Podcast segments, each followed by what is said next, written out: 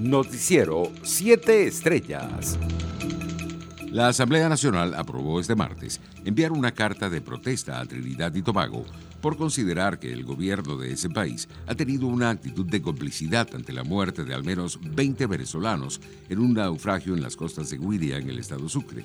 El pasado sábado, 20 venezolanos fallecieron en un naufragio cuando viajaban hacia Trinidad y Tobago a reencontrarse con sus familias por Navidad, según información del régimen de Nicolás Maduro.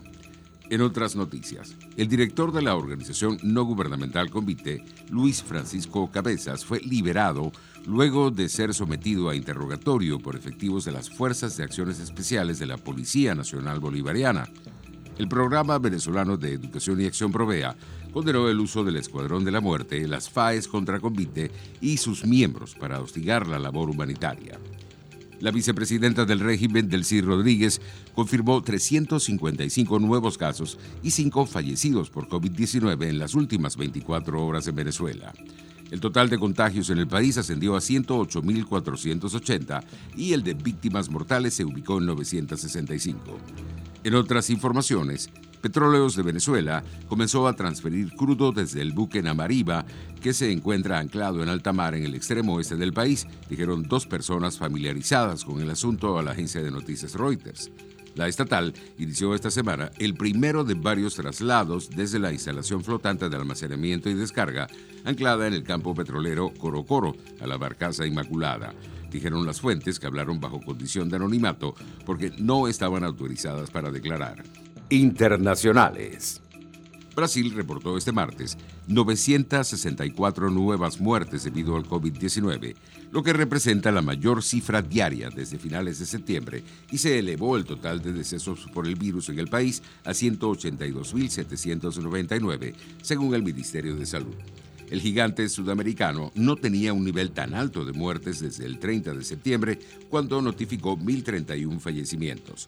Brasil también reportó 42.889 nuevos casos de coronavirus, para un total de 6.970.034 contagios, lo que coloca al país sudamericano en vías de ser el tercero en el mundo en superar las 7 millones de infecciones, luego de Estados Unidos e India.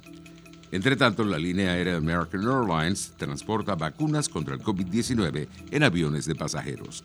El transporte de la vacuna de Pfizer requiere de estrictos protocolos, puesto que debe permanecer a menos 70 grados centígrados, por lo que los paquetes cuentan con seguimiento por GPS y otros controles, mientras que la Administración Federal Aérea de Estados Unidos ha asegurado que los vuelos que transporten las vacunas tienen prioridad. Economía.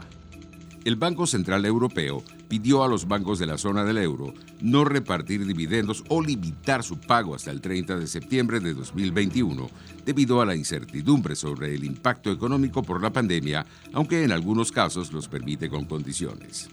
El ente emisor europeo informó este martes que espera que los dividendos y recompras de acciones se mantengan por debajo del 15% del beneficio acumulado de los ejercicios de 2019 y 2020 los precios internacionales del crudo perdían terreno en horas de la mañana de este miércoles. El WTI de referencia en Estados Unidos se cotizaba en 47 dólares con 48 centavos el barril, mientras el WTI se ubicaba en 50 dólares con 60 centavos. Deportes. El ex Grande Liga y candidato al Salón de la Fama de Cooperstown, Omar Vizquel, le entregó este martes el premio Luis Aparicio de 2019 al antesalista de los Rojos de Cincinnati, Eugenio Suárez. Para mí es un honor, un placer que mi ídolo desde niño venga hasta mi casa para hacerme entrega del premio Luis Aparicio, destacó Suárez en declaraciones a los medios de comunicación. El Deportivo La Guaira reescribió su propia historia tras vencer al poderoso Carrusel Aurinegro, que llegó inspirado para imponer condiciones, pero que se topó con la motivación de una oncena que con garra y talento consiguió la victoria para titularse por primera vez y así estampar su primera estrella.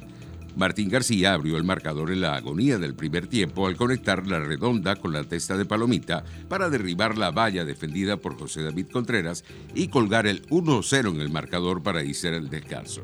Arrancó la segunda mitad del compromiso y aurinegros y naranjas saltaron al campo para seguir batallando en la búsqueda del triunfo. Noticiero 7 Estrellas.